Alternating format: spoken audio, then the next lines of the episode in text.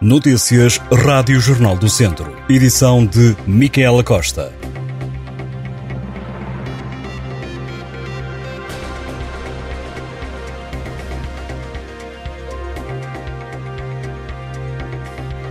Morreu o padre de Hervedosa do Douro, no Conselho de São João da Pesqueira, que foi atingido por uma arma de fogo na cabeça.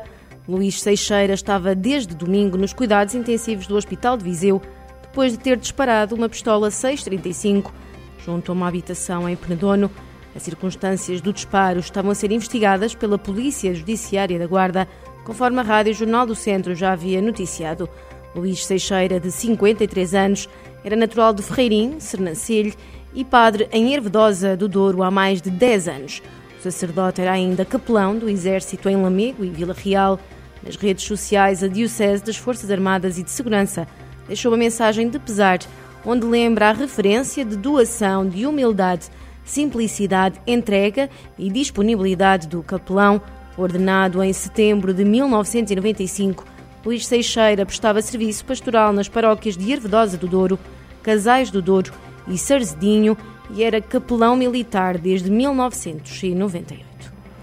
Treze estruturas artísticas entregaram no Tribunal Administrativo de Lisboa uma providência cautelar que pede a suspensão dos resultados dos concursos do Programa de Apoio Sustentado da Direção-Geral das Artes.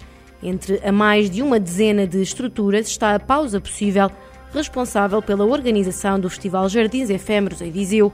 Estas entidades fazem parte do grupo de estruturas lesadas pelo Ministério da Cultura, que afirmam em comunicado que se viram obrigadas a colocar o Estado em tribunal depois de se terem candidatado aos concursos na modalidade bienal, sem obterem apoio, apesar de terem sido consideradas válidas para se candidatarem ao apoio.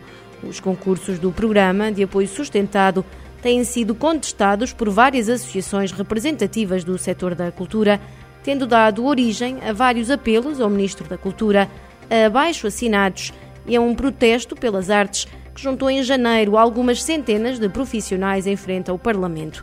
Uma das vozes que se tem feito ouvir é a de Sandra Oliveira, responsável pelos Jardins Efêmeros, festival que ficou excluído dos novos apoios da Direção-Geral das Artes por falta de verba, uma situação que Sandra Oliveira considerou inadmissível e muito danosa para Viseu, sem financiamento público.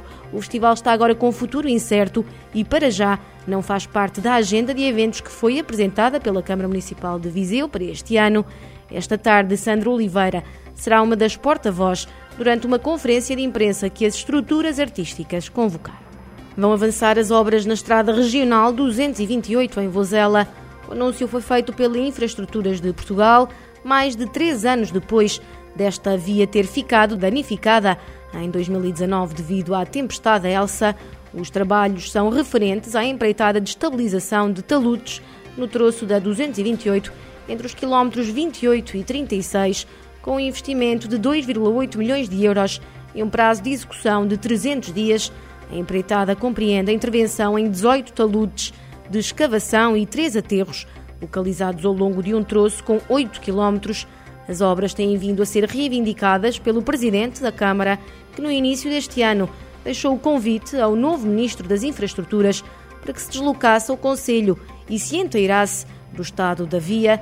Na altura, Rui Ladeira afirmou que a intervenção ainda não tinha ido para o terreno por, falta, por faltar a autorização do Tribunal de Contas. A estrada regional 228 chegou a estar encerrada ao trânsito durante cerca de um ano, depois dos estragos, dos estragos causados pelas tempestades. Já este ano, o mau tempo voltou a provocar deslizamentos de terras e pedras.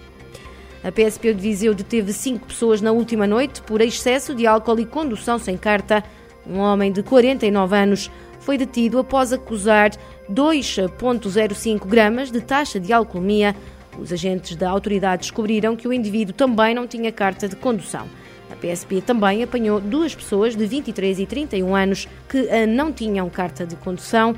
Outros dois condutores de 22 e 23 anos acusaram taxas de alcoolemia de 1,28 e 1,58 gramas. Os detidos foram notificados para estarem presentes esta quinta-feira no Tribunal de Viseu. A Câmara de Castro Daire assinou três protocolos com a Federação Portuguesa de Natação com o intuito de dar corpo ao programa de desenvolvimento desportivo desta modalidade. Segundo a autarquia, O programa assenta em três eixos de intervenção estratégica, como a certificação, a inclusão e a sobrevivência aquática. Para o município, a assinatura destes protocolos no primeiro ciclo do ensino básico revela preocupação na capacitação das suas crianças e jovens para a autonomia e sobrevivência no meio aquático. A autarquia destacou também a certificação com selo de ouro da Escola Municipal de Natação de Castro Daire, ao abrigo do programa Portugal a Nadar, e ainda a aposta da Escola Municipal de Natação Adaptada, que refere irá ser uma alavanca para a inclusão desportiva e social, bem como para a promoção do desporto para todos. Estas e outras notícias em jornaldocentro.pt.